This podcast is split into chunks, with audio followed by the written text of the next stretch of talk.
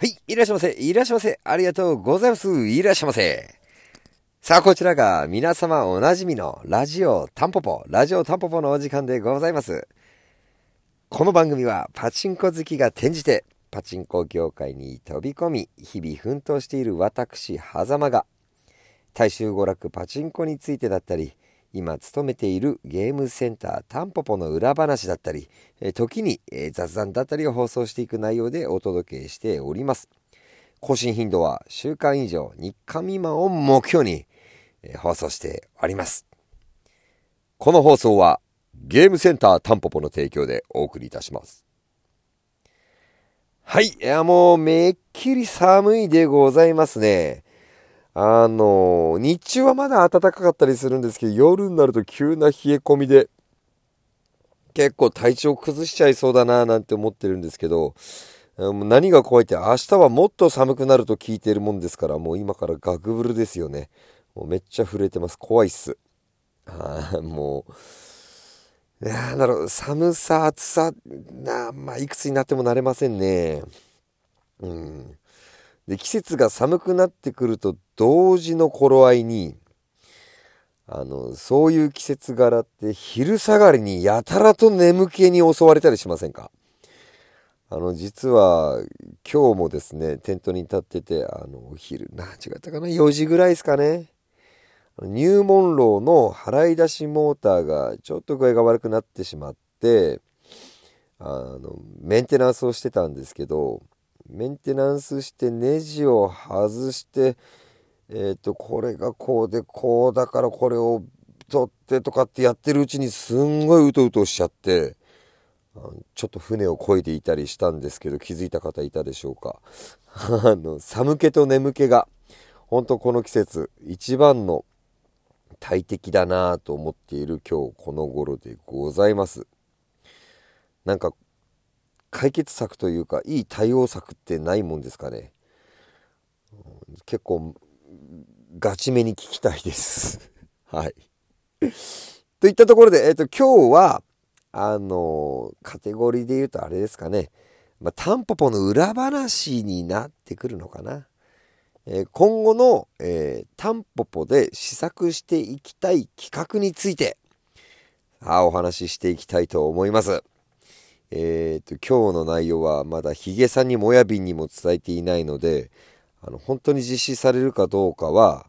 えー、緑保留ぐらいの信頼度であの期待はしないでいただきたいんですけども、えー、伝えていきたいなと思ってるんですがまずそれを伝える前にえ前と前提として話しておかなきゃならないことがありましてえー、まあ、タンポポって、まあ、名前にもある通り、えー、まあ、ゲームセンターですので、景品交換がないんですよね。でもちろん景品交換がないと同時に玉貸し料金というもの自体がそもそもない。強いて言うならば、まあ、時間貸し。もっと簡単に言うなら時間潰し。まあ、これがタンポポの提供させていただいているまあ、価値といいますかサービスだと思うんですけども。でさらに設置している機械は、まあ、律儀に昭和から平成初期のパチンコ店を再現するっていう目標目的があるので、まあ、3ヶ月に一遍ぐらいの頻度と来てるもんですからあの私はですねこれよく伝えてるんですけど飽きない頻度で無理のない範囲でタンポポをご利用くださいねとお伝えしておりまして、えつまりそう、私が今一番ですね、え怖いのは、ご来店くださったり気に入っていただいている皆様に飽きられてしまうことなんです。まずちょっと本題入る前にお伝えしたいのが、えー、狭間は飽きられてしまうことが今めちゃくちゃ怖くて、あの、悩んでます。というのは、まあ、これ超個人的な主観なんですけど、あの、男女のアベックが別れる一番のきっかけって、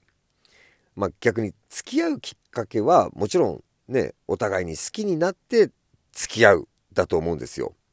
じゃあ、別れる一番のきっかけって、え好きの逆で嫌いになったから別れるだと、まあ、言いがちですけど、あの、自分はですね、これ、好きじゃなくなった、嫌いになったよりも、この相手とのお付き合いに飽きたっていう感じの方が勝っていると思ってるんですよ。うん、他には、例えば、えー、会社に勤めていて、じゃあその会社を辞めるとなった時の理由の一番も、えー、これは意識してか意識しないでか、あの、飽きたっていう感情が、なんか一番大きな理由なんじゃないかなって思ってるんです。はい。いやいや、狭間くん、それは心配性が過ぎるよと思われるかもしれないんですけど、まあ自分はですね、人間の数ある、あの、強敵、ね、己の中にいる強敵っていうのが多分いると思うんですけど、その中に秋っていうのは必ず入ってると思うんですよね。はい。まあ今日お話しする内容の前提は、この秋を、あの、タンポポでいかに感じないでいただいて、えー、今まで以上の、あの、お店側とお客様の関係がよりイチャイチャした関係でまあ、ね、タンポポには、あの、アラフォー、アラフィフのおじさんがメインのお客様になってるんですけどね。あの、運営側もアラフォー、アラフィフのおじさんばっかりなんですけど、よりね、イチャイチャした関係で、あの、長く、より長く、あの、続けていけるかっていうことの解決方法の提案ということになります。あの、もうほんとタンポポをついてくださってる皆さんに飽きられてはしまわないように、えー、来たい、来ていただいてから、えー、僕はその目標なようなものを、えー、お店側の方で設けることが、え大事で、それがあればもっと楽しく、こう、過ごせ、過ごしていただけるんじゃないかな、なんていうふうにずっとチーム内でも話していたんですけど、まあ実はですね、今日、あの、ジャックインさんのメカニックのラグーンさんが、ちょっとご存知の方もいらっしゃるかと思うんですけど、突然、えー、夕方過ぎにお店にいらっしゃって、いろいろとその機械の不具合が出ているところを直しに来てくださったんですけど、まあそれがある程度落ち着いたところで僕がその相談をしたら、